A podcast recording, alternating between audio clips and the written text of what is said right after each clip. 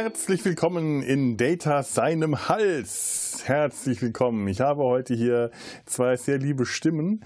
Äh, die eine Stimme, die kennt ihr schon, das ist der Ture. Hallo Ture. Ich habe eine liebe Stimme. Also mir, mir persönlich sehr liebe ja. Stimmen und ich hoffe euch äh, da draußen auch. Aber äh, äh moin. Moin. Moin. Ich habe zwei Menschen aus dem Norden. Ja. Die zwei, moin. moin. Die zweite liebe Stimme, das ist die Claudia, das ist meine kleine Schwester und damit ein Viertel meines damaligen Star Trek Fanclubs. Hallo. Hallo. Hattet ihr auch Fanclub-Ausweise? Ein offizielles T-Shirt? Nee, aber wir, nee. das war einfach Familienzugehörigkeit. Wir erkannten uns. Ja, das haben wir einfach im Blut gehabt. Das war. Ja. Also ich bin da quasi, habe ich in die Wiege gelegt bekommen, also ich bin damit groß geworden. Ja, ja, wir, wir, wir haben uns gegenseitig als, als Familienfanclub-Mitglieder einfach erkannt. Ja. Das, äh, das Familientreffen waren dadurch sehr einfach. Wer nicht Star Trek geschaut hat, hat einfach nicht dazugehört zur Familie. Das war's. So einfach. Aber es war ja wirklich so. Ich, äh, ich, also ich, als Next Generation lief, da habe ich schon studiert und ich habe in meinem ganzen Umfeld niemanden gefunden, mit dem ich über Star Trek reden konnte, immer erst, wenn ich wieder nach Hause gekommen bin. Dann ja. gab es da die Gespräche mit den Geschwistern. Ja, da habe ich mich auch mal sehr drauf gefreut. Das Witzige war, ihr wart wirklich die einzigen Gesprächspartner für mich, weil ich war eine von diesen Trekkies, die sich nicht geoutet haben. Also heute oute ich mich jetzt hier live als Star Trek-Fan. Mir war das tatsächlich damals immer ein bisschen peinlich. Also ich wollte immer, ja, das war halt so während meiner ganzen Pubertät auch, ich wollte immer zu den Coolen gehören. Heute ärgere ich mich ein bisschen darüber, weil ähm, bestimmt damals auch die eine oder andere tolle Freundschaft daraus entstanden wäre, aber das war mir dann doch zu peinlich. Aber es, es war auch gar nicht notwendig, weil ich habe mit euch sowieso, also eigentlich in euch sowieso die besten Gesprächspartner gehabt, was Star Trek ja. anging. Und ich glaube, ja. ich hatte auch so im Studium ein, ein, zwei Leute gekannt, die auch Star Trek mochten, mit denen konnte ich mich überhaupt nicht drüber unterhalten. Das hat irgendwie keinen Spaß gemacht und dann hatte ich da in dem Comicladen, in dem ich immer war, dann war da auch so eine Ecke, wo sich so die Nerds getroffen haben und wo dann auch irgend so äh, ein Star Trek Treffen. Ich vermute mal, es war das berühmte Trek Dinner, das es in so vielen Städten gab. Und diese Leute waren mir so suspekt. Die waren irgendwie, ich habe da einmal versucht zuzuhören, nur zu lauschen, wie die sich über Star Trek unterhalten, ob das was für mich wäre. Und ich dachte, nee, nee, ich, ich komme da nicht rein. Das, das hat keinen Sinn. Das hat, das hat keinen Wert, wie man, glaube ich, bei uns sagt. Und äh, deswegen äh, war Star Trek für mich äh, eine Sache, die nur zwischen mir, meinen Geschwistern und sonst niemandem groß passiert ist. Ich weiß ja. auch nicht, ob da Freundschaften, äh, also in der Schule gab es einfach noch kein Star Trek. Das war tatsächlich zu der Zeit, äh, als ich Abi gemacht habe, kam, glaube ich, gerade die Next Generation auf. Da hatten wir ganz andere Dinge im Kopf und vorher gab es das nicht also bei uns in der Schule war. war das gleich ab der ersten Klasse. Pflichtfach für alle, Star Trek. Ja, cool. Erste bis dritte Stunde. Besser nee, als ich war eher der Exoten der Familie, was das Ich bin der Exoten der Familie, was das angeht. Hm. Nach wie vor.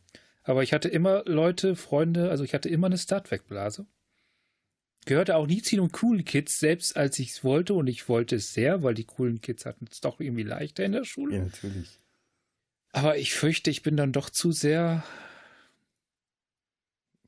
Nerd by Nature. Ja, das ist auch gut so. Also ich, ich habe tatsächlich hab ich hier mit, gelernt. Ja, ja ich habe ein paar Mitschülerinnen gehabt, ähm, die waren so, ja, damals gab es den Begriff Nerd ja noch nicht, aber heute wären es es gewesen. Und ähm, da hat dann eine auch rausgefunden, dass ich auf Star Trek stehe und wollte dann immer mit mir so das Gespräch suchen. Und mir war das im Nachhinein immer peinlich. Heute denke ich mir, eigentlich waren das die coolen Kids. Die, wahrscheinlich, wahrscheinlich. ja, ja, doch. Und die, hatte, die sind nämlich mal auf eine Star Trek Convention gefahren und hatten mich auch gefragt, ob ich mitkomme. Ich habe dann ganz peinlich verneint was ich, worüber ich mich heute so dermaßen ärgere. Ach, Mensch, wäre ich da bloß mitgefahren, das wäre bestimmt ganz toll geworden. Du wärst die Erste ja. in der Familie gewesen, die auf, wahrscheinlich wärst sogar die FedCon gewesen. Wahrscheinlich Jahrzehnte. Ja, war irgendwann allen anderen 96, voraus. 97 war das. Oh, Mann. ja. naja. Tja, so ist es. Verpasste Gelegenheiten. Ja. Kann man nichts machen, kann man nichts machen.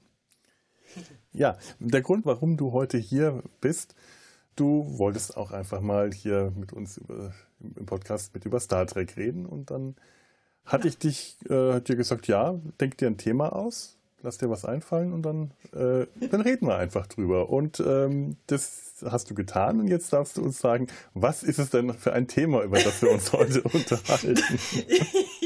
Ich habe gleich ein Thema vorgeschlagen, wo du dann erstmal irgendwie die Hände über den Kopf zusammengeschlagen hast, und zwar Star Trek und die Liebe. Ja, das erzeugt so eine automatische Reaktion bei mir.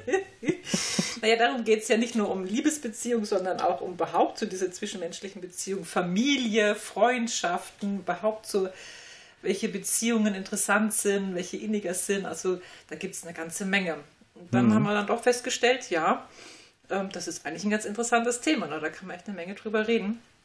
Ja, hm. ja, das ist tatsächlich ein interessantes Thema. Also äh, ich meine, Star Trek und die Liebe, da gehört ja auch dazu, ganz stark bei äh, den, den, den Fans immer, äh, das, das klassische Klischee, in wen war man als Teenager verknallt.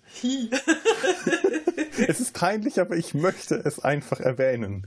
Ich, ich, will, dass wir das uns jetzt hier outen, weil es ist nämlich tatsächlich, das hat Turen noch nicht festgestellt, Claudia und ich, wir haben eine Gemeinsamkeit, was das angeht. Wer war denn dein erster Schwarm bei Star Trek?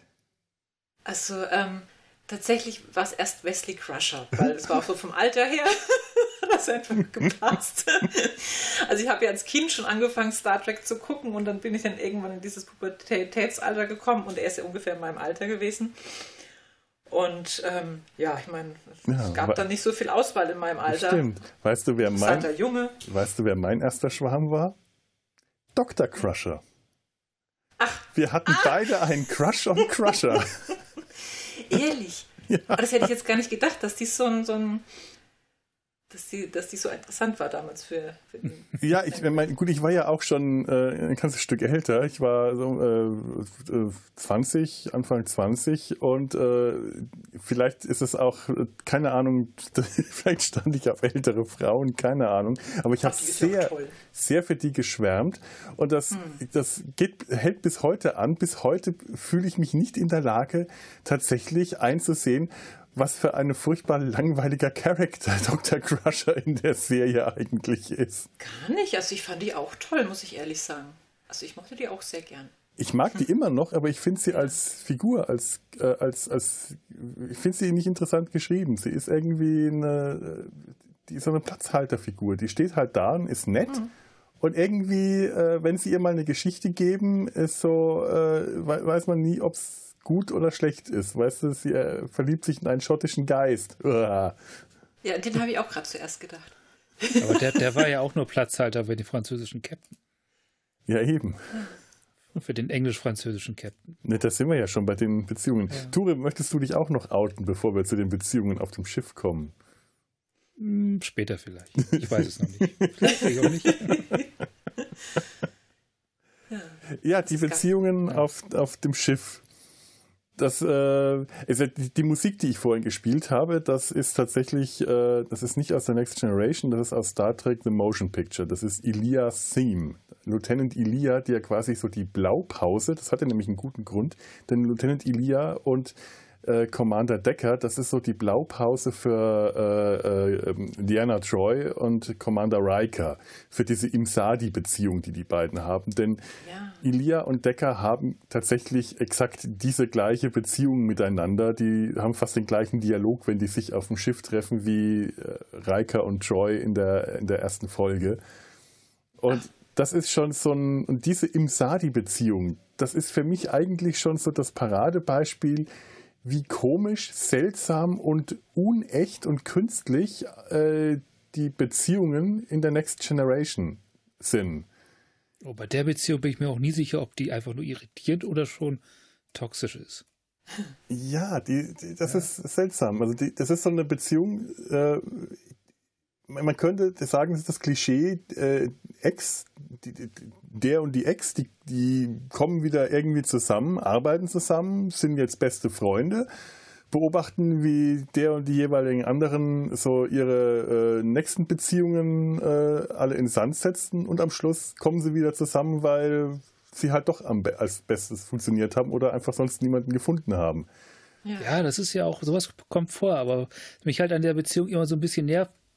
Reike lässt sich halt sein Womanizer-Part da wachsen, wachsen und macht dann den Womanizer und, und landet mit einer Frau mit, also eigentlich erfüllt Reike das Klischee, von dem er immer behauptet, der Kirk würde es erfüllen. Mhm. Wirklich. Und jedes Mal, wenn, wenn äh, Treu dann irgendwie eine Beziehung am Laufen hat, muss sie sich vor dem rechtfertigen. Ja das mit dem. Ausdiskutieren. Mhm. Und das, ja. das, ist, das ist total unangenehm, finde ich das. Und strange. Und dass da auch nicht mal jemand sagt, ey, äh, Reika, wir leben hier im 24. Jahrhundert, komm mal klar. Ja, stimmt. Ihr seid nicht mehr zusammen. Du hast da nichts mitzureden. Ja, das ja, ist tatsächlich ja. Stimmt, er durfte Problem. immer überall sein Abenteuer haben und sie ja. ja, hat ihn jedes Mal um Erlaubnis quasi gebeten. Stimmt. Ja, sie ja, hatte immer Verständnis für ihn und hat ihn, äh, war für ihn da, wenn er irgendwie, äh, wenn wieder irgendein Problem war und, und, er urteilt immer ständig über sie. Aber sie haben äh, Troy in der Serie auch immer die seltsamsten Partner äh, zugeschrieben. Das waren immer irgendwelche oh. ganz komischen Typen, wo man so automatisch schon als Zuschauer sagt, wieso das denn? Ja, also Worf, ja, der, der Worf war ja noch einer der, der interessantesten Partner. Das wäre vielleicht sogar eine ganz interessante Beziehung gewesen zwischen den beiden, aber stimmt, ja. die, diese sonst so, diese Liebeleien, die sie dazwischen mal hatte, ja. das waren immer so ganz so, oh, so fade Menschen, irgendwie so fade Typen, die ja. so wenig Charakter vielleicht grade, hatten. vielleicht gerade, weil die fade waren. So, so ein. Spannungsprojekt, also die kriegt ja ständig alles mit, was bei denen los ist. Dann sucht man sich vielleicht die, wo gerade gar nicht viel los ist, die eher so ein bisschen dumpf sind wenn man mal Ruhe hat, wenn man nach Hause kommt. ja. Ja, aber das Oder war, man hm. wollte halt auf die Art und Weise Riker irgendwie noch so an der Stange halten, dass ja. man immer so den Vergleich hatten, ob der ist aber doch besser. So, so die unterbewusste Entscheidung für Riker, ohne sich wirklich für Riker zu entscheiden. Ja, ja, der, dass ja. der seine Imsadi-Rolle einfach behalten kann. Du musst dir auch mal vorstellen, du bist, äh, du, du kommst da in so eine Beziehung rein und du weißt aber, da ist immer noch der Imsadi im Hintergrund. Da, ja. äh, hast, hast, da hast du eigentlich auch von vornherein keinen Bock irgendwie. Da musst du entweder die ganze Zeit kämpfen oder du bist so jemand wie Worf, der dann ganz förmlich um Erlaubnis fragt. Commander Riker. Ja, das ist aber ja auch so ein Ding. Wer, wer, wer fragt denn bei dem Ex um Erlaubnis? Worf. ja. ja, weil die auch nur gut befreundet waren. Ich glaube, dann ist das nochmal was anderes. Ja. Ja, ja das, ist, das, ist, das ist auch das. äh, im, Im normalen Leben könnte man sich sowas tatsächlich schon vorstellen. Mal so eine Aussprache, du und äh, ich, ich, ich, ich fange gerade was mit deiner Ex an, ich wollte sicher sein, dass du damit, dass es, dass du damit okay bist und so weiter. So, so, eine, so eine Aussprache, das, das gibt es ja auch schon mal. Und das kann man, wenn man es gut spielt, ist es, äh, ist es plausibel. Nur bei Next Generation ist irgendwie habe ich, obwohl das, das nicht mal was Schlechtes ist, weil ich mich nie wirklich dran groß dran gestört habe, aber es sind alle zwischenmenschlichen Beziehungen, haben immer so ein bisschen was Künstliches. Immer so weil, ein bisschen äh, Plastikcharakter. Äh, weil sie keine echten internen Konflikte haben. Ja, ja sind alle so, ja auch, das, das ja. Da gab es ja auch nicht so richtig echte Beziehungen. Also wie ja. jetzt zum Beispiel bei Deep Space Nine, da gab es Familien und Beziehungen ja. und die haben sich über mehrere Folgen und Staffeln hinweggezogen. Und bei Next Generation, da waren ja nur die Nebenfiguren hier, die O'Briens, die einzige Familie an Bord sozusagen. Also nicht die einzige, ja. aber die einzige, von dem er was gehört hat oder gesehen hat. Und ansonsten die Hauptdarsteller, die hatten ja alle nie eine feste Beziehung, also bis zum Schluss nicht. Das war erst dann wirklich in den Spielfilmen dann Riker und Troy eben. Ja, und ja gut, ich meine, äh, Worf und Troy, die hatten schon eine Beziehung am Ende, aber das ist ja auch total im Sand verlaufen. Das ist einfach verpufft ja. zwischen der Serie und dem ersten Kinofilm, also der, dem ersten TNG-Kinofilm, war das plötzlich weg. Du hast da nichts mehr davon gemerkt, dass zwischen den beiden irgendwas sein soll. Das war einfach nicht mehr existent. Das hat, äh, hat, hat von den Autoren plötzlich niemanden mehr interessiert, weil es einfach sich auch unecht angefühlt hat. Es war so, äh, sie versucht jetzt nochmal eine ernste Beziehung, aber ich hatte so das Gefühl, ähm, was man am Anfang mit den O'Briens gemacht hat und mit diesen ganzen Liebeleien der Nebencharaktere. Weißt du, wenn Jordi sich in die Frau auf dem, aus dem Holodeck verliebt oder wenn Data, äh, Datas erste Liebe mit, äh, die Folge habe ich gestern gesehen, wie hieß sie, Jenna. Das sind alles, alles Partner für eine Folge, alles Personen, die in einer Folge auftauchen und bestenfalls später nochmal in einer zweiten oder irgendwo am Rand, aber eigentlich nie wieder wirklich was zu tun haben. Also das sind keine Hauptcharaktere. Ähm, ja. Und die O'Briens, das sind Nebencharaktere gewesen und wie ein echtes Paar haben die sich für mich auch erst auf Deep Space Nine angefühlt. Ja, und da wurden sie ja. dann ganz schnell getrennt.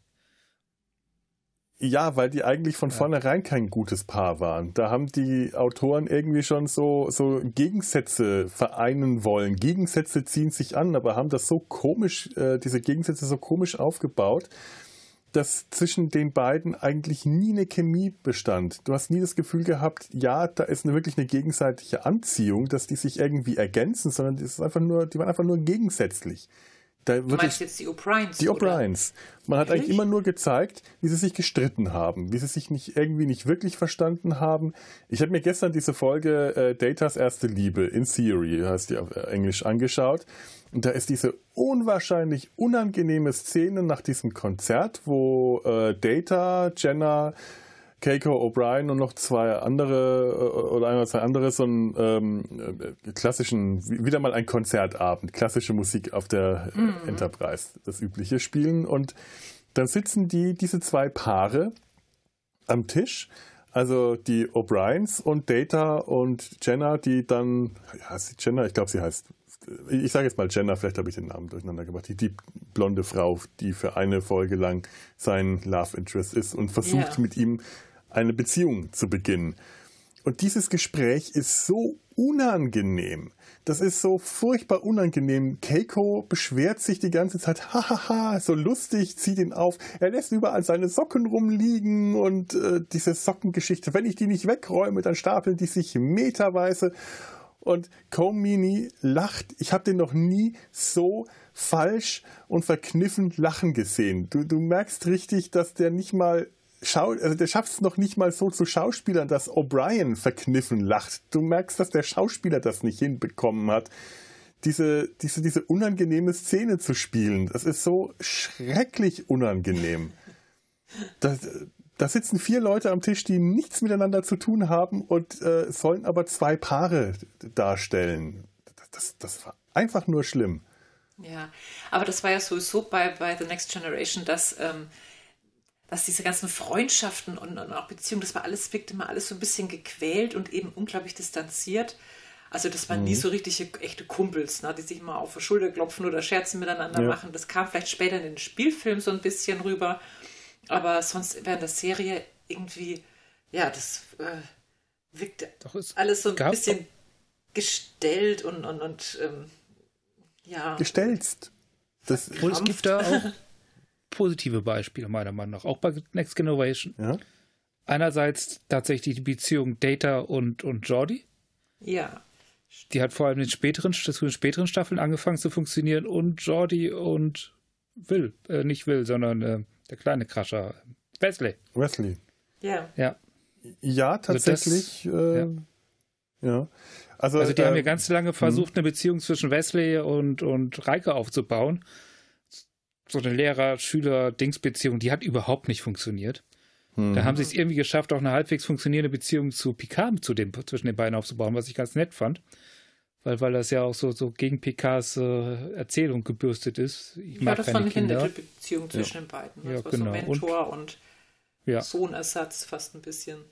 Genau, und diese Art von Beziehung hatte er halt auch so ein bisschen zu Jordi und das fand ich funktionierte. Genauso wie Jordi und Datas Beziehung mit ihren kleinen äh, Abenteuern in Holodeck und so. Das, das ging auch ganz gut auf. Und Pulaski und die drei zumindest zum Ende hin, die war ja nicht lange da, wo mhm. sie so ein bisschen den, den Hass, den doch sehr künstlichen Data ist dämlich und nur eine Maschine-Ding, was sie am Anfang der Staffel aufgebaut hat, so ein bisschen anfing abzubauen. Und zu einer vorsichtigen, ja, ich verstehe immer noch nicht ganz, was du bist, Data, aber du bist schon sympathisch werden ließen. Da, da fing das auch an, mhm. gut zu werden. Und dann ja. war die weg. Hm. Ja, Jordi und Data, das ja. ist tatsächlich die Freundschaft, die für mich äh, am, am besten rüberkommt. Was aber auch unter Umständen, das ist mir jetzt neulich auch mal aufgefallen, ist, dass das beides äh, Typen sind, die äh, was, was so den emotionalen Ausdruck im Gesicht äh, eingeschränkt sind. Also äh, beide haben Limitationen. Jordi, dadurch, dass er den Visor hat, siehst du nie die Mimik seiner Augen. Du siehst, äh, du hörst nur die Stimme, du siehst den Mund, Körpersprache und alles, aber was, was er mit den Augen macht, kriegst du nicht mit. Das heißt, da fehlt ganz viel emotionales Ausdrucksspiel und Data natürlich dadurch, dass er Data ist. Dass er immer, äh, dass Brent Spiner zwar hin und wieder, also zwar auch ganz oft äh, Mimik zeigt, wenn Data die bewusst dann einsetzt oder auch vielleicht äh, durch, eine, äh, durch einen Algorithmus mehr oder weniger, ich sag mal Anführungszeichen, unbewusst, aber äh, weil das beide äh, Charaktere sind, die eine gewisse Künstlichkeit schon von vornherein mitbringen, mhm. ist diese Beziehung zwischen den beiden, wirkt die echt. Das ist wirklich die eine Freundschaft, ja. die äh, für mich immer am, am echtesten gewirkt hat. Und sie ja. ist auch ein bisschen tatsächlich meiner Meinung Blaupause für das, was sie später die, bei Deep Space Nine gemacht haben. Also für O'Brien und und und ähm, und Bashir und und auch ein bisschen, also für, da, da, da hast du ja ganz viele Freundschaftspärchen. Mhm. So ja. geschlechterübergreifende Pro-Mans, also ganz so verschiedene kleine Krüppchen. Und die funktionieren alles schon recht ähnlich wie das, was wir bei Next Innovation zwischen Jordi und Data zu, se zu sehen bekommen. Auch, und es ist fast immer, auch nicht immer, aber doch schon oft auch bei Deep Space Nine das Holodeck, also die Holosuite in dem Fall Thema. Mhm. Mal, dass man nicht zu zweit reingeht und mal, dass man zu zweit reingeht. Man sieht äh, interessanterweise ja. gar nicht so viele, also zumindest habe ich es nicht in Erinnerung, nicht so viele Holodeck-Abenteuer, wie man das äh, bei TNG hatte. Aber man ja, sieht sie ständig aus, dem, aus der Holosuite kommen in irgendwelchen ja, Kostümierungen. Das ist mir auch gerade auch, habe ich auch gerade eben dran gedacht. Stimmt, die sieht man immer nur im Quarks, wie sie da eben runterkommen in ihren Verkleidungen. Ja. Das ist immer ganz lustig. Aber was sie da oben wirklich gemacht haben, das bleibt dann irgendwie verborgen. Und es hat ja, immer meine Fantasie angeregt, aber ich wollte es auch tatsächlich gar nie sehen. Komischerweise, sonst auf der, äh, wenn, wenn bei TNG war das immer das Holodeck, die Holodeck-Folgen waren immer irgendwie was ganz besonders Tolles, weil es halt das Holodeck war, man sieht die Charaktere in, in ganz anderer Umgebung, was ich ja sowieso mag. Aber äh, bei Deep Space Nine ähm, hat mir das tatsächlich einfach gereicht, wenn man äh, O'Brien und Bashir in, äh, was weiß ich, in, in was, was, hatten die nicht sogar mal Wikinger-Ausrüstungen oder in irgendeiner Verkleidung die Treppe runterkommen sieht ja. und so darüber debattieren, was der andere gerade alles falsch gemacht hat. Und da wieder, nein, das hat mir gereicht. Dadurch hat das, dadurch hat das auch ganz stark an Eigenständigkeit gewonnen. Mhm. Also die, die, sind sehr, äh, sind, haben sehr vermieden in die Falle, die Holodeck-Dinge von dies, äh, von Next Generation zu kopieren, einfach umschifft, indem sie es einfach nicht gemacht haben. Mhm. Also die haben stark kommuniziert, das hat halt auch viel mit dem Holodeck und der Freundschaft und so zu tun, aber statt zu zeigen, wie das halt abläuft, haben sie einfach gezeigt, was das macht mit denen. Ja. Also die, die Defekte gezeigt, die daraus mhm. resultieren, also das, das, das, das Verbindende. Ja, was, was ja eh bei Deep Space Nine konzeptionell, glaube ich, also ganz, das wurde ja ein sehr starker Fokus auf äh, menschliche Beziehungen gelegt. Was ja. Next Generation ja in der Form gar nicht hatte. Hm. Ja, das war bei, bei The Next Generation war halt mehr der Fokus auf den Abenteuern und auf die ja.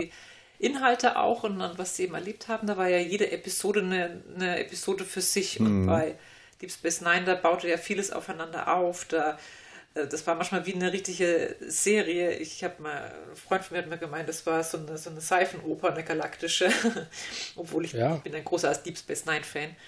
Ähm, aber da ja, ging es wirklich ganz viel um. Gut.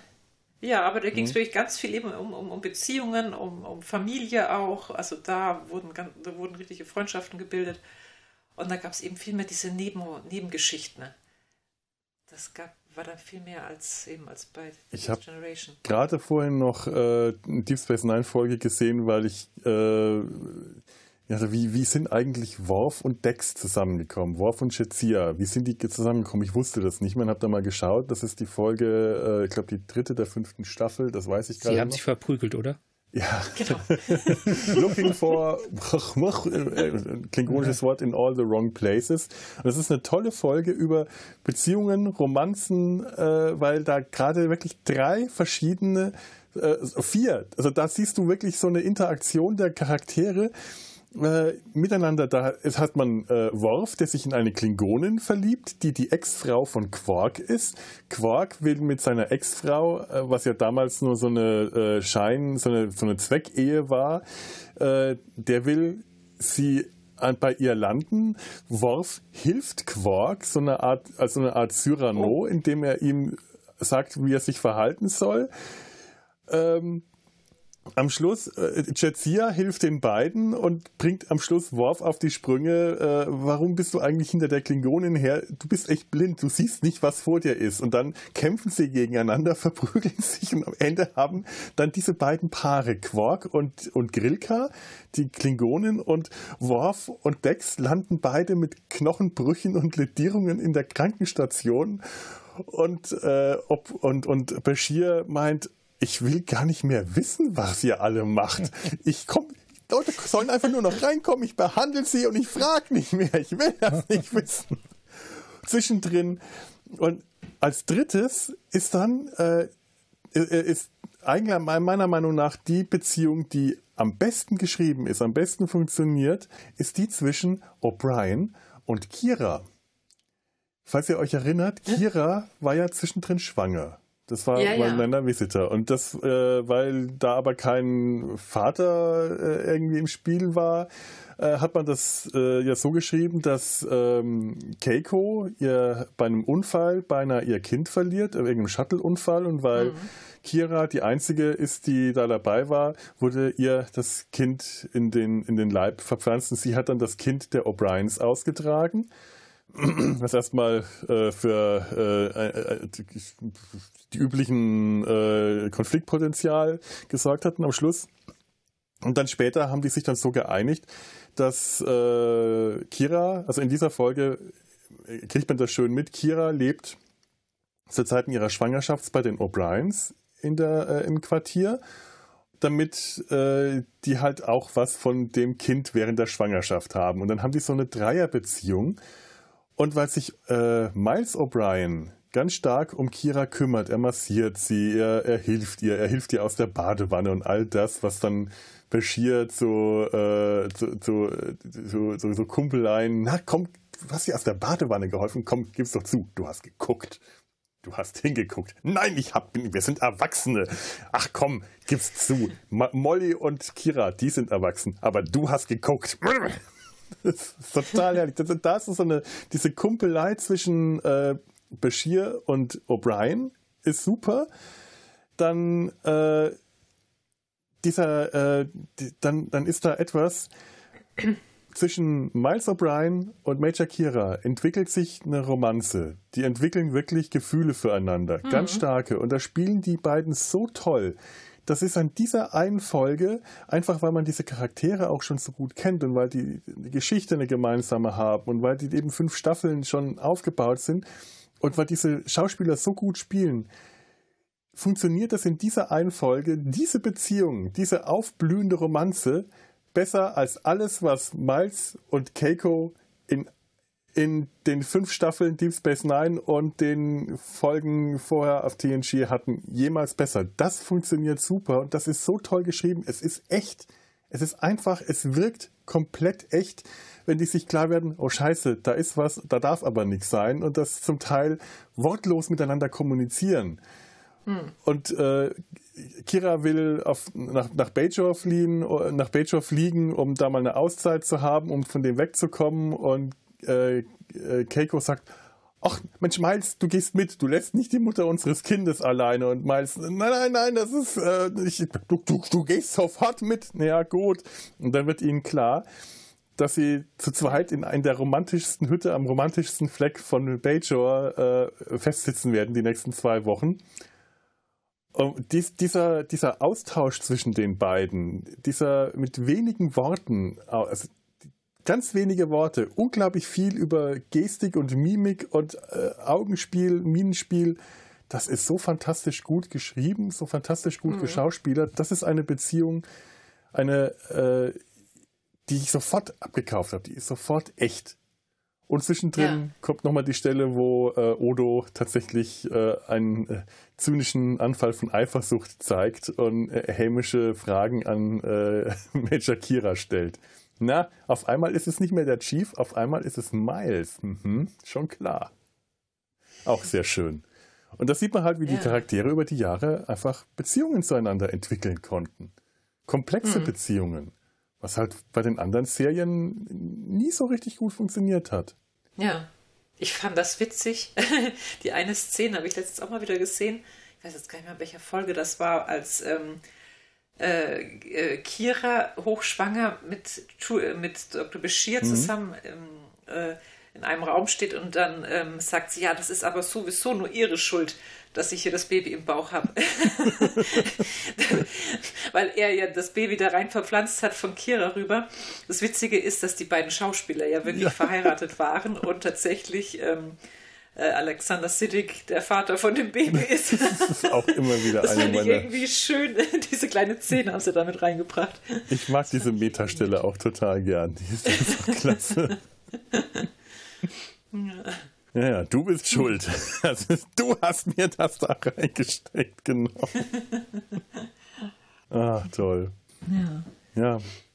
Ja also ich bin ja eigentlich Fan hm? von den O'Briens, muss ich sagen. Also ich, ja? weil, du bist da sehr kritisch und also ich fand, dass die, dass die eigentlich eine ziemlich gute Beziehung haben. Vor allem, es ist halt wirklich so die einzigste ähm, richtige Familie, die so in, in der ganzen Zeit irgendwie gezeigt wird, mit Kindern und äh, mit Ehestreitereien und die versöhnen sich am Ende des Tages wieder. Also zumindest äh, TNG. Also irgendwie mochte ich die beiden immer ganz gerne. Gerade weil die so verschieden sind. Ich meine, solche Paare gibt es ja viel.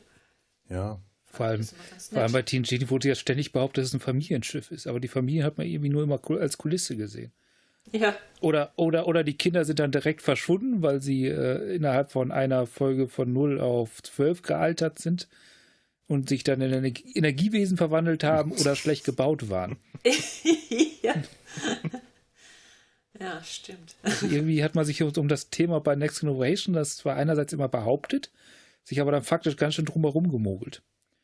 Äh, es gab ja, ja die Quaschers. Man hat das bloß, es hat sich bloß. Ja, gut. Ja, doch, es gab schon sehr krasche Familienmomente. Also, wo es sich auch nach Familie angefühlt hat zwischen den beiden. Ja. Vor allem Stimmt. ab da, wo, wo, wo er, wo. Mhm es, es, gibt eine Stelle, wo tatsächlich aus dem kleinen, angepassten, langweiligen Gehen wir nicht auf den Sack, so, so, das, so, das war halt so mein, mein Gefühl für Will, äh, Will, warum sage ich mal Will? Will, Will Junior. Wesley. Für Wesley. ab dem Moment, wo er so keinen Bock mehr hatte, der nette Angepasste zu sein, wo er so ein bisschen anfing zu rebellieren. Ab da fing der an, für mich so sympathischer, interessanter zu werden. Und ab da hat man auch mehr von dem Familienleben mitgekriegt, wo sie anfingen, sich so ein bisschen zu kabbeln und äh, auseinanderzusetzen und so, die beiden. Ja, Kraschers. weil der war ja auch ein sehr untypischer ja. Jugendlicher. Also so die Pubertät hat er eigentlich fast übersprungen. Ja. Es war ganz selten, dass der mal so ein bisschen pubertiert hat. Agner hat er auch nicht gehabt. Oder ein Leben. Ich deswegen so toll.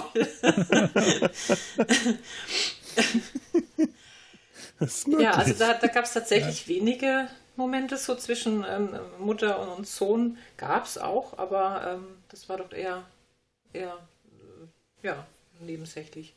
Ja, aber ja, also die, ich, ich fand ja immer, ähm, also mir ist es damals nicht negativ, was heißt immer, mir ist es damals nicht negativ aufgefallen, die waren halt da und wie, wie, wie ganz vieles, was ich bei Next Generation sehe, es fällt mir heute noch schwer, so richtig automatisch kritisch zu sein, weil das alles, die Next Generation habe ich, als ich sie gesehen habe, sehr unkritisch gesehen. Ich, ich mochte die einfach, ich habe die gesehen, es hat funktioniert, mhm. es war da.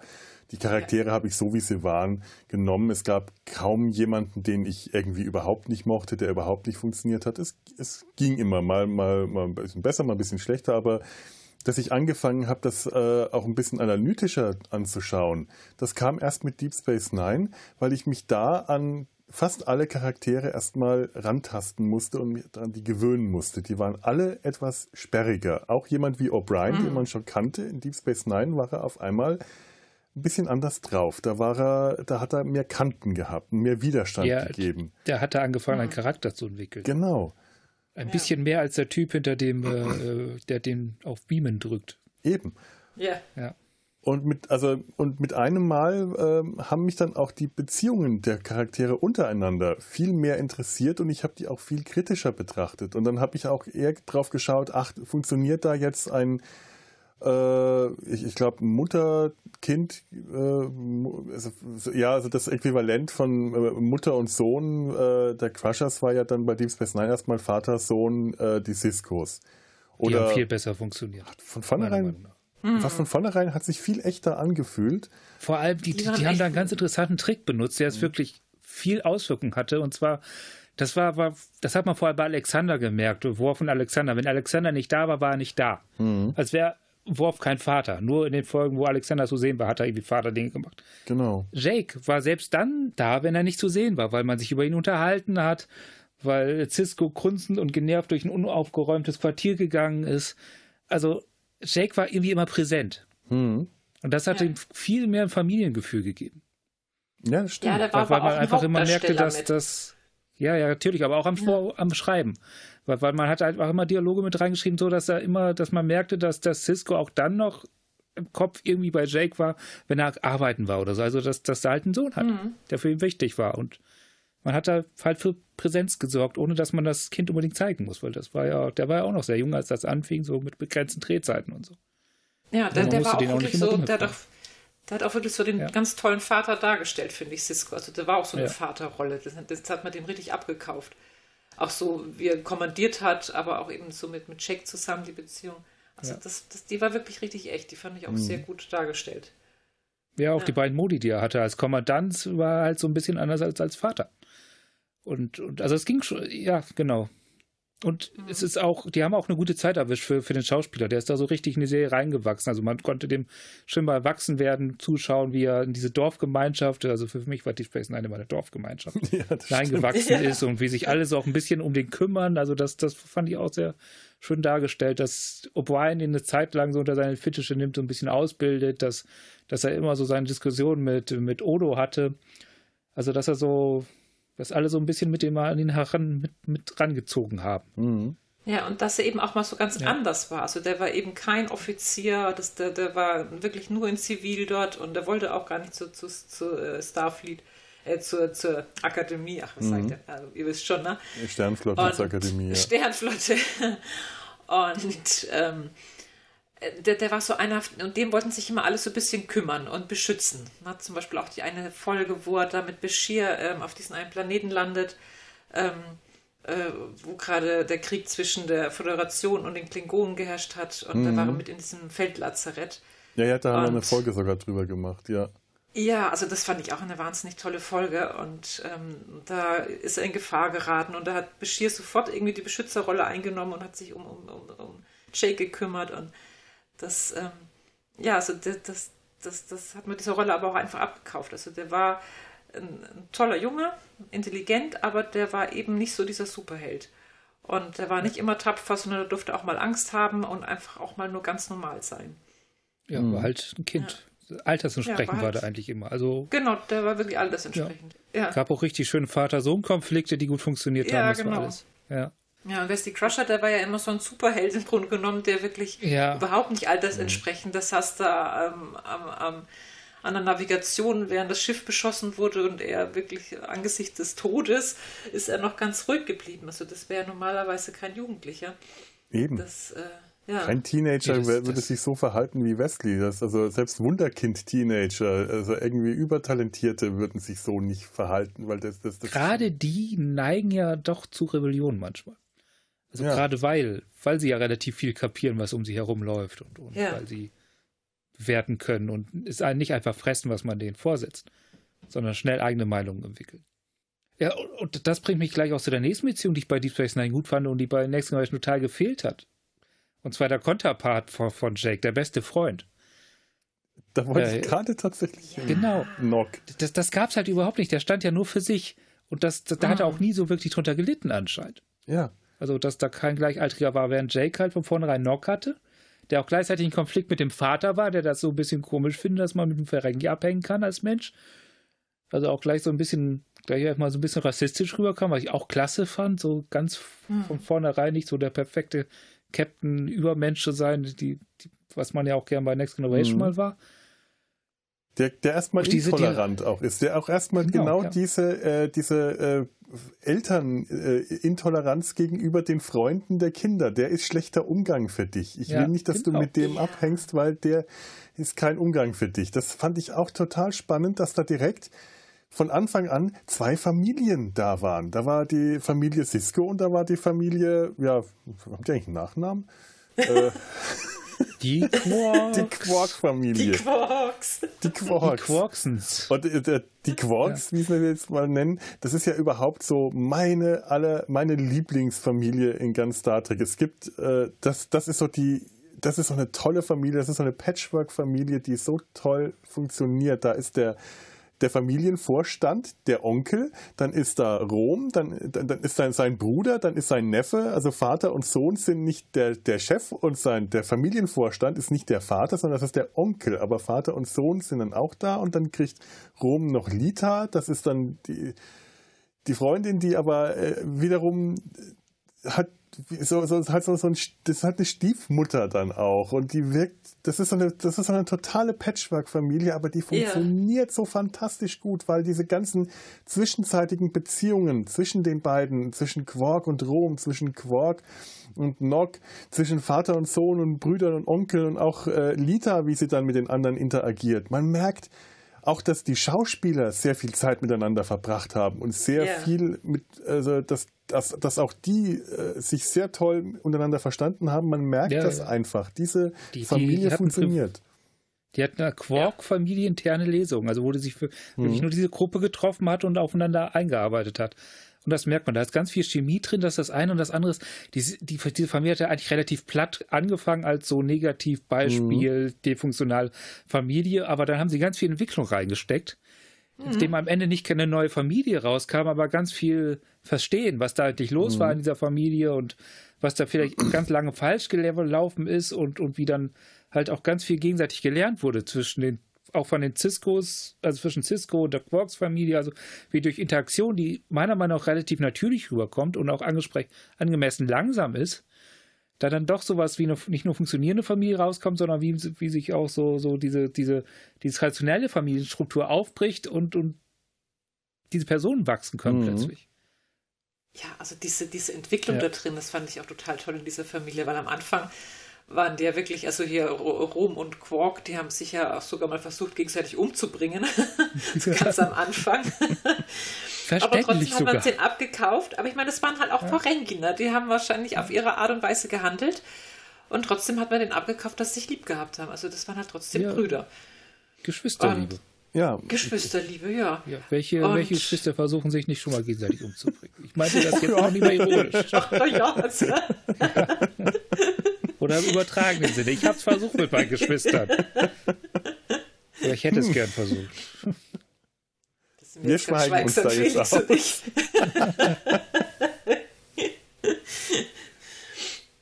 ja, Rom ist auch ein äh, wunderbares Beispiel. Den, den haben sie ja wirklich nur als Sidekick. Also am Anfang war der war einfach nur ein Idiot und ein Sidekick und aus dem haben sie relativ glaubhaft im Laufe der Zeit einen Charakter gemacht.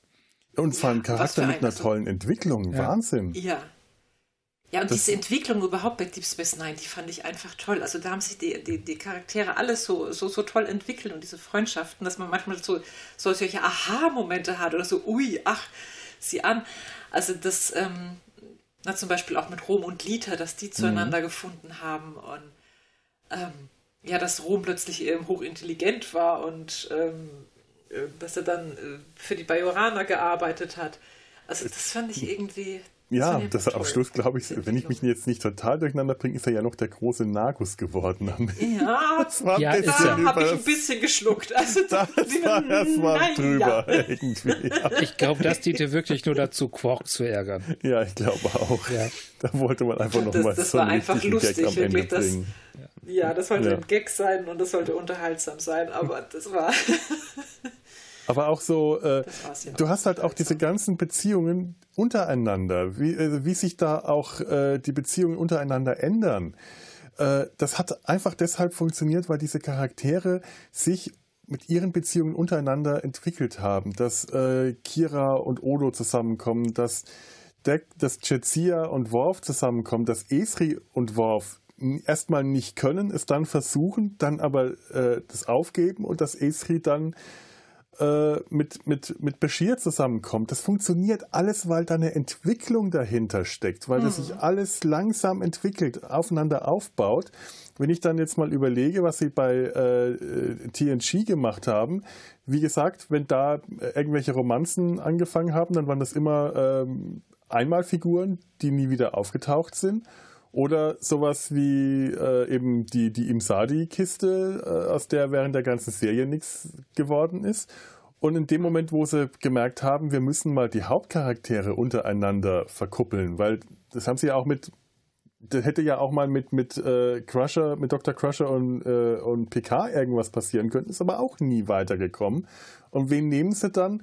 Worf und Diana Troy, die irgendwie gefühlt null Gemeinsamkeiten hatten, null nee, gemeinsame wirklich. Auftritte, null gemeinsame äh, Chemie. Einfach nur, weil sie sich um Alexander gekümmert hat, ist sie auf einmal für Worf interessant geworden. Und wenn man dann mal sieht, wie Worf und Dex zusammenkamen, das, dann denkt man sich, hm, ob Diana Troy wohl auch das ja. alles mitgemacht hat. Die sieht nicht so tough aus. Wobei Picard hatte zwischendurch eine tolle Beziehung, die ich richtig, die ich richtig schön fand, von der ich gerne gewünscht, äh, gewollt hätte, dass sie länger als eine Beziehung geht. Äh, die, die, Zu die, der, der äh, Zu der Chefin von der Astrologie, glaube ich, war das damals? Ach, das? Ah, ich dachte jetzt gerade ja. an Wasch. Ja, ja, die doch, Klavierspielerin, diese Pianistin. Mhm. Ja. ja, er Wasch, nein, nein, nein, nein. Wasch war furchtbar. Das, das war, das war der Action-Captain, der, dem, ja, ja. den sie Picard mal zwischen, als ich also Patrick Stewart zwischendurch mal geliehen haben, damit er glücklich ist. ja, stimmt. Nein, ich meine tatsächlich die Beziehungskiste an Bord, die sie dann irgendwann beendet haben, weil der Picard irgendwann auch zu Recht wie gesagt hat, das geht nicht, ich bin der Interessenskonflikt, ich kann nicht mit deinem untergebenen Lieutenant mhm. Beziehung haben. Mhm. Aber die, das, das war schön, das, das, das, die hat Spaß Pasten. gemacht. Also von der ja, hätte ich tatsächlich gerne mit. Mhm. Ja. ja. Ja, vor allem da hat man auch Picard mal in einer anderen Rolle gesehen, so ein bisschen ähm, ja, sensibel einfach und, und empfindsam. Ja. Also da, da wirkte der irgendwie durch die ganze Folge durch sehr klein, fand ich. Aber einfach sehr menschlich, ne? also so, so fast äh, äh, zerbrechlich. Ja, ja, weil es sich einfach mal so, ja, mal emotional gezeigt hat. Fand ich aber eine sehr schöne Folge, muss ich echt sagen. Ja, also stimmt. meine liebste PK-Beziehung und, und, und, Folge, die ja eigentlich gar nicht real war, war äh, das zweite Leben. Das ist sowieso ja, eine meiner absoluten Lieblingsfolgen. Also das, ähm, da, da kommen wir jedes Mal am Ende die Tränen. und da haben sie gezeigt, dass sie theoretisch, da haben sie wirklich mal gezeigt, dass sie theoretisch mal verlieben wollen, tatsächlich Familien nehmen, die könnten, wenn sie wollten. Weil das mhm. hat ja, die Familie hat wieder funktioniert. Ja, ja. Ähnlich wie auch schon mal bei ja. Kirk, der ja auch, äh, äh, solange Captain der Enterprise war, zwar auch immer wieder mal was angefangen hat, angebandelt, Romanzen hatte, oft eher Frauen äh, äh, aus, aus taktischen Gründen verführt hat, wie die romulanische Kommandantin, äh, aber eigentlich nie bei einer Frau bleiben wollte, weil seine große Liebe, wie das so, so schön dargestellt war, die Enterprise ist. Und in dem Moment, wo er sein Gedächtnis verliert und auf diesem Planeten, auf diesen, dieser Rassistenfolge, der Obelisk, wo er bei den Rassistenfolge, böse, ja. äh, wo er die, äh, ich sag das, äh, die, die amerikanischen Ureinwohnerfolge, ja. da, wo er nicht mehr weiß, dass er Kirk ist, dann fängt er tatsächlich eine, eine tief, eine ernste Beziehung an, die er auch eigentlich mhm. nicht aufgeben will. Er ist in der Lage dazu. Das, das, das funktioniert, das geht also. Er muss äh, nur sein eigentliches, ursprüngliches Leben erstmal vergessen. Ähnlich wie Picard ja, in das zweite eigentliche Leben. große Liebe. Und das ist eben hier ähm, das Leben als Captain und die Enterprise. Ja. Ja, ja. und seine, seine Bromance da aus, bestehend aus. Seine Dreier-Bromance. Eine Dreier-Bromance. Äh, seine genau, Brüder. seine Gebrüderliebe. Es ist eine Bromance, aus, das möchte ich mal ja, sagen. Es ja, ich, ich, ich, ich, ich, bin bloß über, wieder über meine Aussprache gestolpert. Also seine große Brüderliebe bestehend ja. aus, aus äh, Pille und Pille und Spock, ja. Mehr Mister mit Vornamen. Der genau, das, das Triumph. Ja, also das, das, ist tatsächlich, äh, das, die Beziehung funktioniert auch wunderbar. Und dann haben sie bei Taus auch immer wieder mal so Beziehungen quasi angeteasert und so ein bisschen angefangen, aber nie durchgezogen. So richtig. Ja. ja. man hat sich ja halt wirklich einfach auf die Hauptfiguren sehr stark ja. konzentriert und die ganzen mhm. Nebenhauptfiguren immer so, so, immer so ein bisschen links liegen lassen, was sehr schade ja. ist, weil die hätten es alle verdient. Das waren ja auch Schauspieler, die alle was konnten und die ihre Rollen ausfüllen konnten. Man hätte den, da war, Chekhov hat mal, glaube ich, irgendeine Romanze bekommen äh, mit irgendeiner Nebenfigur und mhm. äh, ich glaube, Uhura da nicht auch mal irgendwas? Äh, es ist alles so, so vollkommen untergegangen. Ja. Scotty durfte sich mal verlieben, äh, ein, ja. zweimal, aber es, es wirkte alles äh, gut. Es waren die 60er Jahre. Also da erwarte mhm. ich jetzt auch nicht natürliche, natürliche äh, Schauspielerei. Da gehe ich ganz anders ran mit den Erwartungen. Ja. Aber tatsächlich. Das war schon sehr weit alles für die damalige Zeit, muss ich sagen. Stimmt ja, schon. aber da waren, ähm, aber diese, diese Dreier-Freundschaft, also die, das war wirklich so eine Freundschaft fürs Leben. Irgendwie, das hat man wirklich den einfach mhm. abgekauft, auch später in den Spielfilmen. Die drei, die waren so wirklich auf immer und ewig so dicke ja. Kumpels. ja. ja. man hat auch einfach, einfach gemerkt, wie sehr es äh, Pille und, und Spock brauchen, sich auf den Sack zu gehen. Ja. Die waren nur richtig mhm. glücklich, wenn sie sich nerven konnten. Dass das äh, Motion, ja. äh, hier der erste Film ist, als, als Spock, als radikaler Spock da wieder auftaucht, als, als äh, äh, emotional bereinigter Spock. Ja. ja, ja, genau. Und, und, und wie enttäuscht Pille da ist, als, als er sich mit dem nicht mehr kabbeln kann. Als er einfach nicht mehr reagiert, Mr. Spock. Hm. Ja. Und wie glücklich sie dann zum Schluss sind, wo es dann doch wieder geht. Ja, stimmt. Ja, stimmt. ja. Ja, die drei, das war, äh, die, die haben sich auch wirklich gebraucht. Das ist immer schade, wenn die, äh, wenn, wenn Folgen geschrieben waren, wo die nicht dazu, äh, wo, wo McCoy mal nicht dabei war. Also, weil dieses Triumphirat war, die, war, war dieses natürliche Dreieck, das äh, das Schiff auch das, das ja. Zentrum des Schiffs dargestellt, das Zentrum der Serie. Da waren auch einfach die Schauspieler sehr gut in dem, was sie darstellen sollten. Ja, weil die einfach wirklich so drei unterschiedliche Nichts hätten sein können und das passte einfach. Mhm. Die haben sich so richtig schön ergänzt. Da war dann von allem irgendwie was dabei. Also das, ja, das hat Eben, gepasst. da waren nicht nur Gegensätze, sondern das waren gegensätzliche Ergänzungen. Mhm. Genau. Ich habe übrigens, ähm, ich weiß jetzt, jetzt leider, äh, werden jetzt gerade kurz Ture ein bisschen äh, außen vor lassen müssen, das tut mir leid, aber ich habe mir, äh, weil ich mir gestern nicht nur Datas erste Liebe angeschaut habe, habe ich mir auch das Äquivalent äh, aus The Orville angeschaut. Da gibt es ja auch einen, äh, mein, äh, da gibt es ja auch diesen Data-Charakter ähm, Isaac, den, das ist dann kein Android, sondern ein Roboter. Und der, äh, der fängt dann eine Liebesbeziehung mit der Schiffsärztin, mit Dr. Finn an. Das ist übrigens äh, die Schauspielerin, die Cassidy Yates in oh. Deep Space Nine. Tut mir leid, da muss ich nochmal zwischenkretschen, aber es ist ja. so mit Abstand die glaubhafteste Liebesbeziehung im Star Trek-Universum, meiner Meinung nach. Cassidy Yates und. Und Cisco. Und Cisco. Ja. Und auch ja. die emanzipierteste eigentlich. Ja, ja tatsächlich. Stimmt. Und äh, ja. Nicht, nicht zuletzt auch wegen der Schauspielerin, deren Namen ich jetzt leider vergessen habe, aber die ist einfach verdammt gut und die ist auch in The Orville. Spielt ja, die richtig gut. Da spielt die richtig gut, ja. Ja, ähm, also die haben, haben einfach hm. tolle Momente, wo zum Beispiel äh, Cisco sie auf der Station unterbringen will und äh, sie ihm erstmal erklärt, dass sie ja Captain eines Schiffs ist und äh, das nicht geht. Also das ist so die, ja, tolle Beziehung. Tut mir leid. Ja, ja. Erzähl weiter von Orwell. Äh, ja, ich, äh, ja. Ich, ich, ich, ich, bin jetzt gerade total hin und her gerissen. Ja. Ich weiß gar nicht, über was ich jetzt lieber reden will. über die Orwell oder über Cassidy Yates. Ich weiß es, worüber ich lieber reden möchte. Ja. okay, bleib mal kurz bei Cassidy Yates. Ich komme noch drauf zurück. Ich, ich, ich merke mir, was ich sagen wollte. Ja, ja Cassidy äh, Yates und hm? Cisco. Ja, fand ich auch eine ganz tolle Beziehung. Ähm, ja, weil das, ähm, das war so eine Fernbeziehung auch und die hat aber funktioniert. Also das ist ja wirklich ganz häufig auch der Fall gewesen, hier zum Beispiel mit Wash und Picard, die ähm, verlieben sich gut, sie ist dann irgendwann mal wieder aufgetaucht und dann waren sie auch plötzlich wieder zusammen. Aber ähm, sonst ähm, ging das einfach nie. Ne? Also äh, Sternreisende oder irgendwie Leute, diese Fernbeziehungen haben einfach nie hingehauen. Und da hat es plötzlich mal geklappt und es hat auch einfach gepasst und das hat man dir noch abgekauft.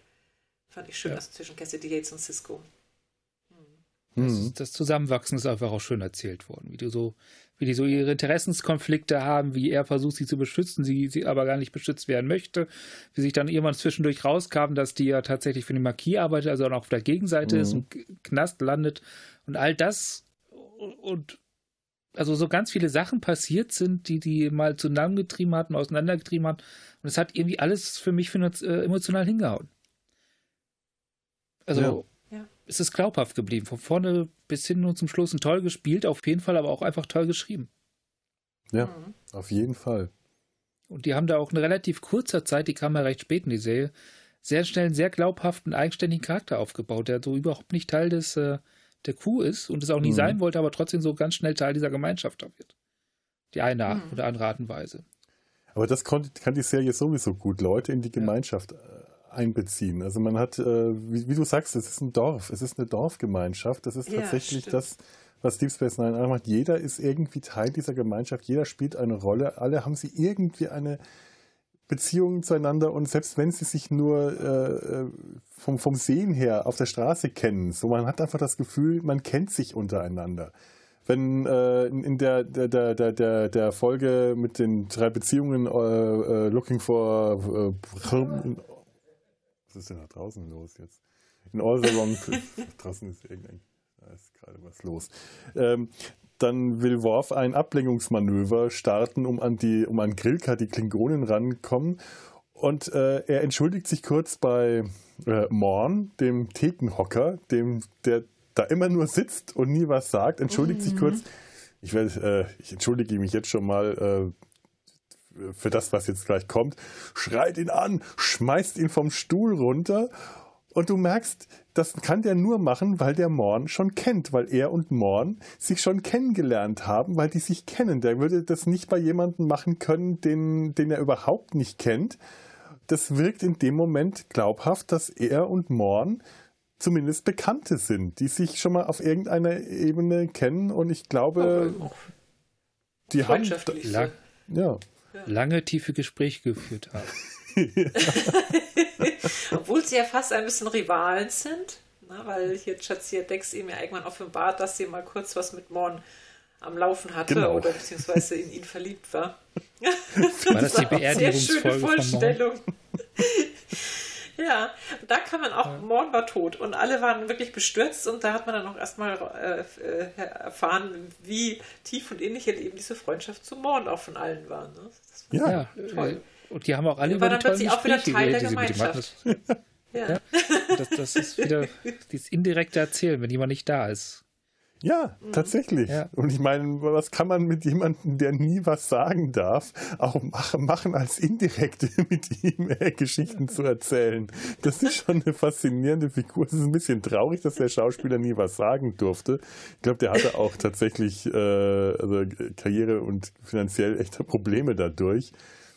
Aber trotzdem ist es eine äh, tolle Figur und äh, auch Teil dieser Gemeinschaft.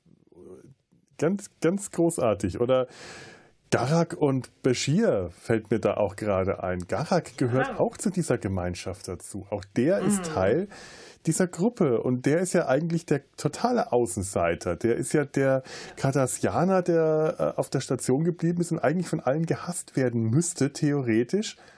Der Immer. freundliche Massenmörder von nebenan. Ja, genau. Genau. Und trotzdem äh, baut der Beziehungen auf und Bashir eigentlich erstmal nur, weil der neugierig ist auf den. Ja. Weil der tatsächlich einfach nur neugierig ist, wie tickt der? Das ist auch bestimmt ein Spion, jetzt kommt das große Abenteuer und dann entwickelt sich zwischen den beiden eine tolle Freundschaft. Auch so könnte eine auch sagen, dass sich Garak so ein bisschen aufdrängelt. Ja, ja, durchaus. Ja. Also äh, man, man, man spürt da auch immer ein bisschen mehr als nur, äh, als, als, als nur eine Freundschaft. Das ist äh, durch, ich glaube, das ist durchaus auch beabsichtigt und äh, hat mich auch nie gestört. Ich fand das immer interessant. Ich glaube auch tatsächlich, ja, dass sie da so ein bisschen in der Produktion uneinig waren, wie weit sie gehen sollen mit den mhm. beiden. Das, das haben wir ja erfahren in der, in der Dokumentation über Deep Space Nine, dass sie so ein bisschen bedauern, dass sie keine wirkliche Sex homosexuelle Beziehung zeigen in der Serie, sondern immer nur so ein bisschen andeuten, beziehungsweise es gab, gab halt das mit Dex und ihrer Ex, die halt dann, mhm. ja, die äh, Symbiont-Dinge halt, ne? ja, ja. Probleme. Und ich, ich glaube, dass, dass sie so tatsächlich da tatsächlich gerne ein bisschen mehr gemacht haben, aber sich nicht so richtig getraut haben. Zwischen Garak und, und Bashir. Ja, das ist schade. Es ist tatsächlich sehr schade. Ich habe tatsächlich noch nie drüber nachgedacht. Also ich bin jetzt gerade so ein bisschen perplex. Garak also ich finde, das brutzelt schon, brutzelt schon, ja, ja, schon zwischen den beiden irgendwann so ein wo bisschen. Wo ihr das ne? sagt, dass so Garak war schon ziemlich anzüglich manchmal. Und es zwar auch auf eine andere Art und Weise als zwischen und Bashir. Das hat mehr was, die, ja. das hat tatsächlich, also das ist so eine kind, Kindheitsfreundschaft, die einfach sehr spät angefangen hat. Die sind da einfach total, die leben da irgendwelche zwölfjährigen Bedürfnisse aus ja. miteinander.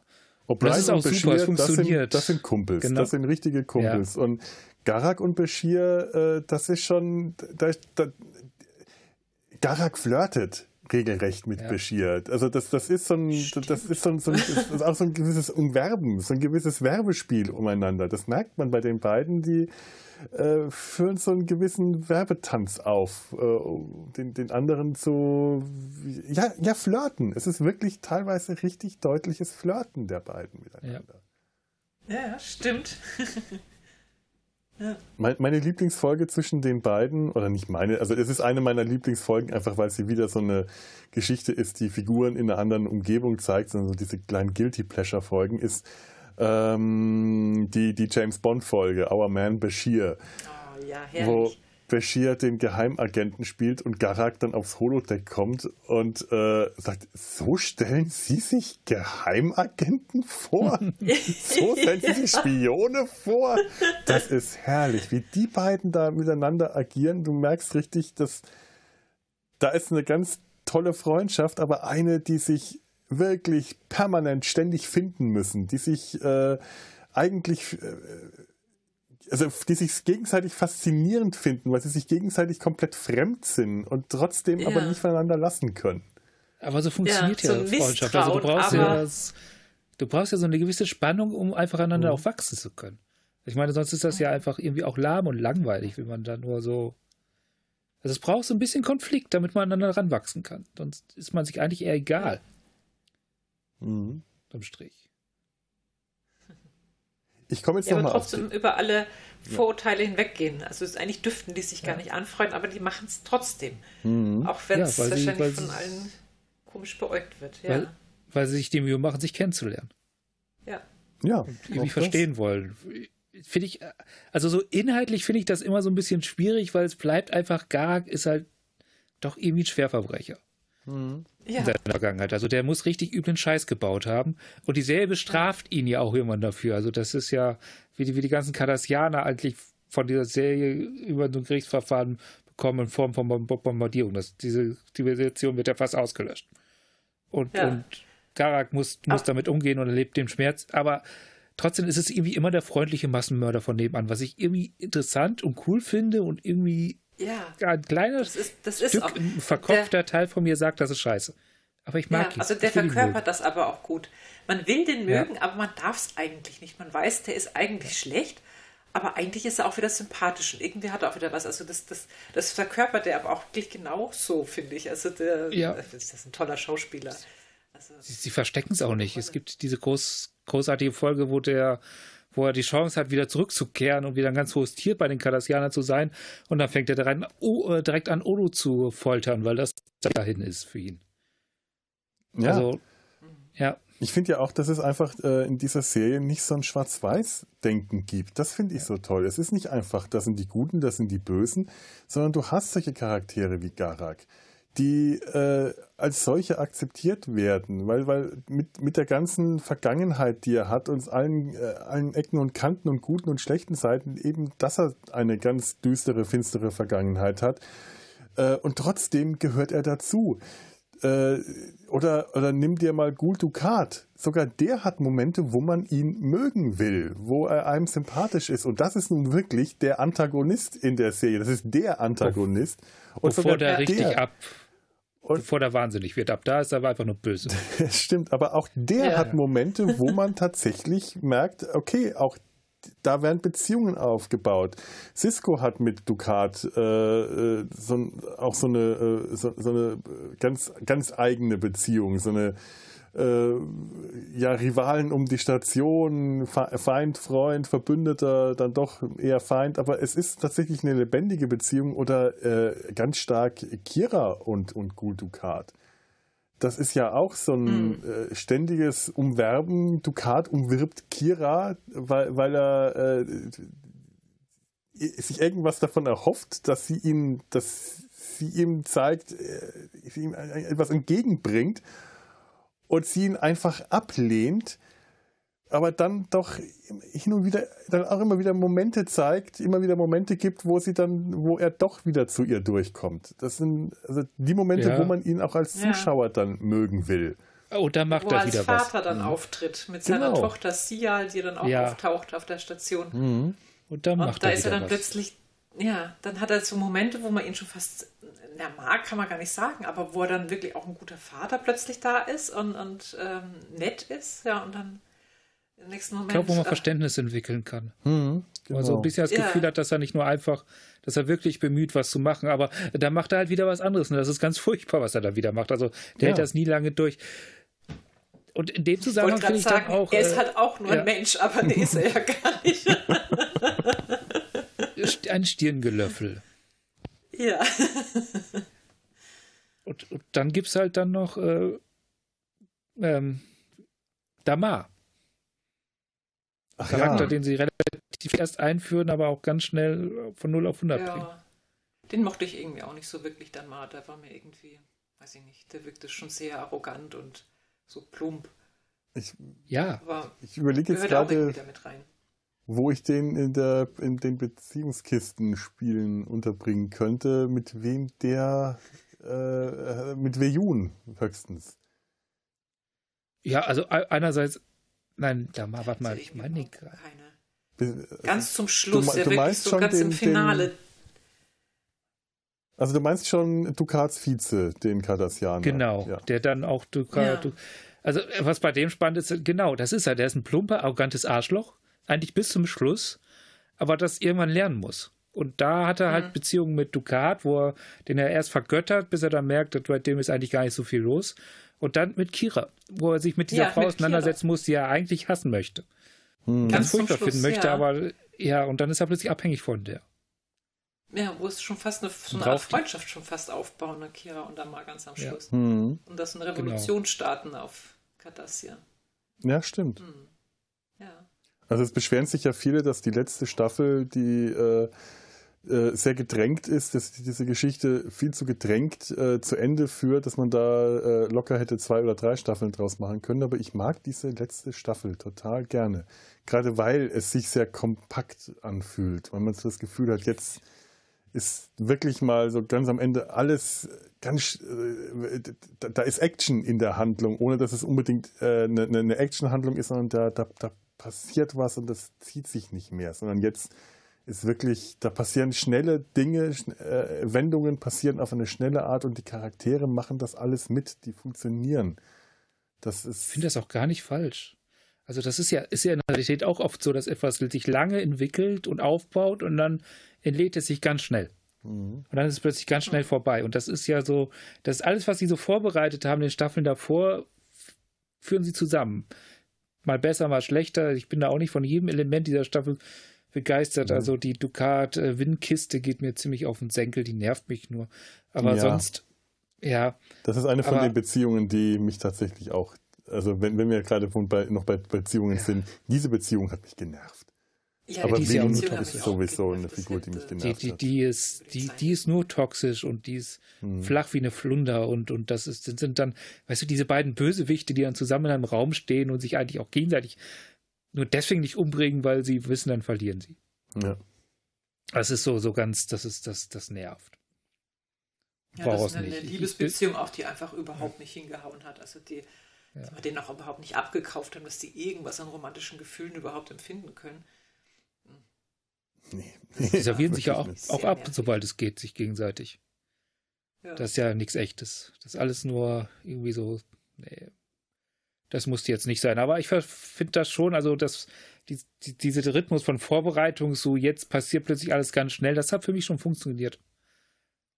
Also, dass, dass dieser Krieg muss ja auch irgendwann zu Ende ja. gehen und dass, dass dann die Koalitionen sich irgendwann so bilden, dass er auch tatsächlich zu Ende geht und, und dass dann plötzlich alles ganz hektisch wird und auch relativ brutal. Das, das, das ist. So ja, läuft es oft einfach. Ja, und unterstützt nochmal ja. dadurch, dass äh, in, in dieser einen letzten Staffel dann plötzlich Esri-Dex statt Jetsia-Dex ist und diese ja. Figur auch nochmal ihre ganz eigene Geschichte in dieser einen Staffel. Das war für mich die Esri-Staffel, weil die plötzlich ja. so stark im, im Fokus stand. Ja. Und ich aber wirklich spannend fand, was sie mit dieser Figur gemacht haben. Wie die sich erstmal in diese Gemeinschaft einfügen muss, wie die von den, von den einen sofort akzeptiert wird, von den anderen erstmal misstrauisch beäugt wird, von Leuten wie Quark äh, erstmal als so, oh, ja, zweite Chance, jetzt große neue Gelegenheit, ein, doch noch an eine Dex ranzukommen. Ähm, wie die dann auf ihrem, auf, auf, auf Drill äh, mit ihrer Familie, dann, dann nochmal, dann, dann kommt die auf, dann ist diese tolle Folge, wo sie ihre Familie besucht und merkt, sie kommt aber mit ihrer Familie nicht mehr richtig klar. Sie ist eine vereinigte Drill und äh, hat dann da wiederum ein, aber auch eigentlich eine sehr glaubhafte Familienkiste äh, am Laufen mit ihrer Mutter, mit mhm. ihren Brüdern. Äh, auch das funktioniert ganz toll. Ähm, das, weißt das fand ich schade bei Chazir, dass man mhm. ihre Familie nie kennengelernt hat. Das wäre vielleicht auch mal ganz interessant gewesen, das bei Chazir schon zum Thema zu machen. Aber bei nee, hat irgendwie keine richtige Vergangenheit, ne? Mhm. Es ist spannend. Also, also die hat ja keine, die hat irgendwie keine richtige Vergangenheit. Ihre ganze Vergangenheit, die wir kennenlernen, ist, ist, äh, ist sind andere Dexes. Aber es ist Dex und nicht Jazia. Mhm. Genau, genau. Jazia hat keine Vergangenheit. Aber das ist ja, ja scheinbar bei halt. Vereinigten Thrills so. Die ja. haben, die, die, der, der, der Wirt, der hat keine, äh, der, der ist dann eine eigen, eigene Person, der ver, ver, ver, verliert die Verbindung zu seiner ursprünglichen Familie. Das hat man in dieser Folge auch gemerkt. Ja. Sie kann nicht mehr richtig bei ihrer Familie andocken.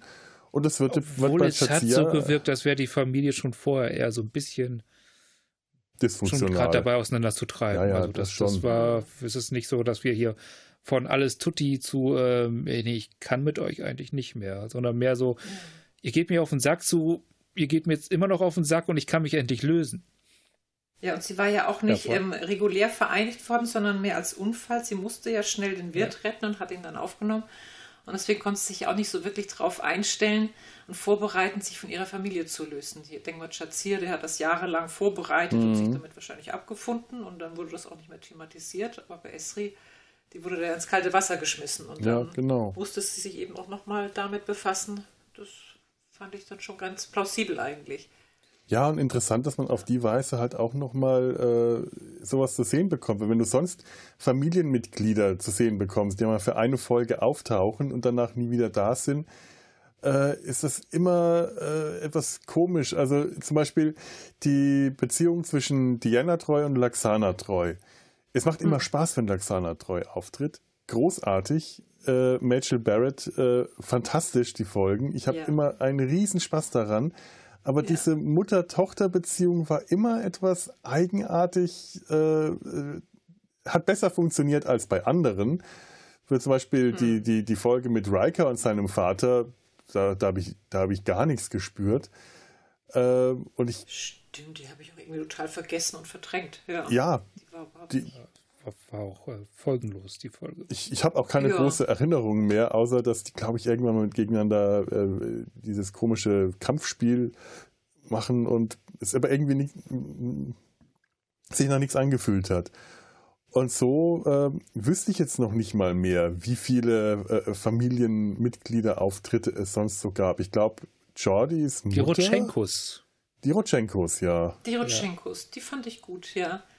Ja, ja das, das stimmt. auch nochmal den abgekauft, dass die wirklich so, das waren nicht seine leiblichen Eltern, aber die Adoptiveltern und die haben ihn geliebt und so genommen, wie er war. Ja, das war auch eine interessante Familie.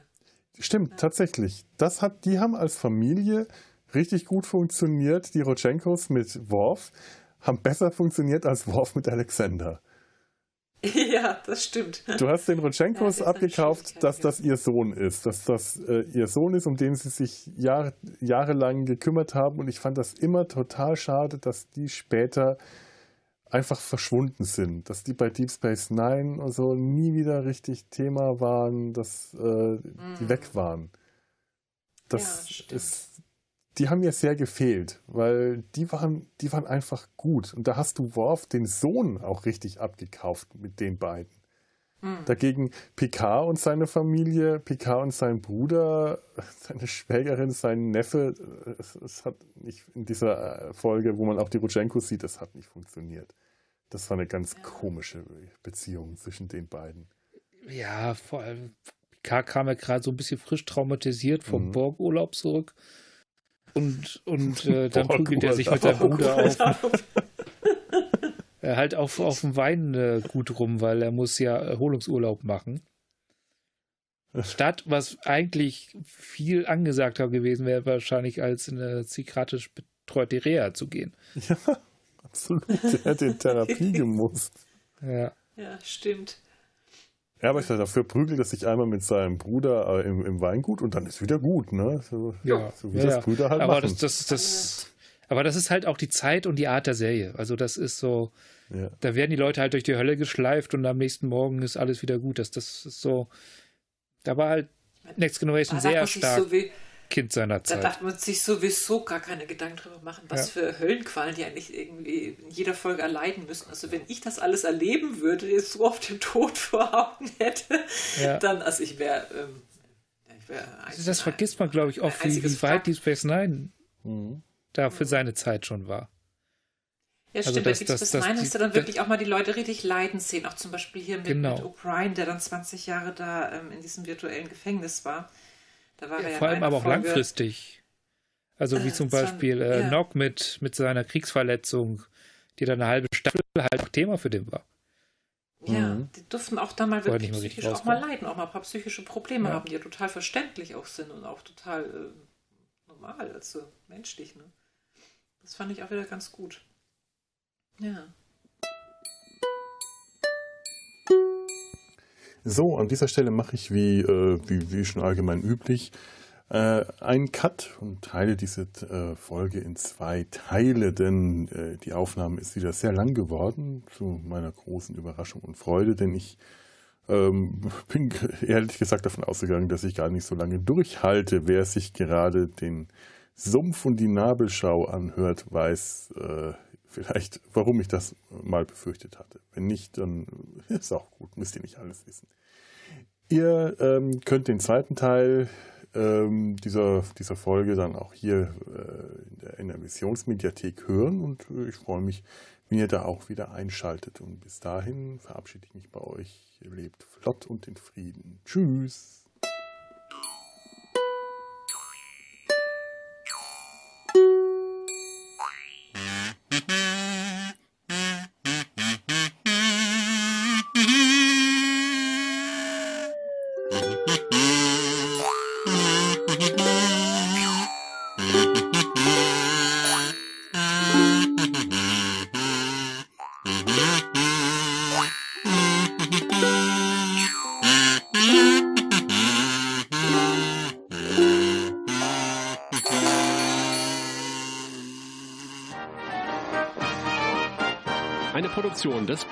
Imperiums.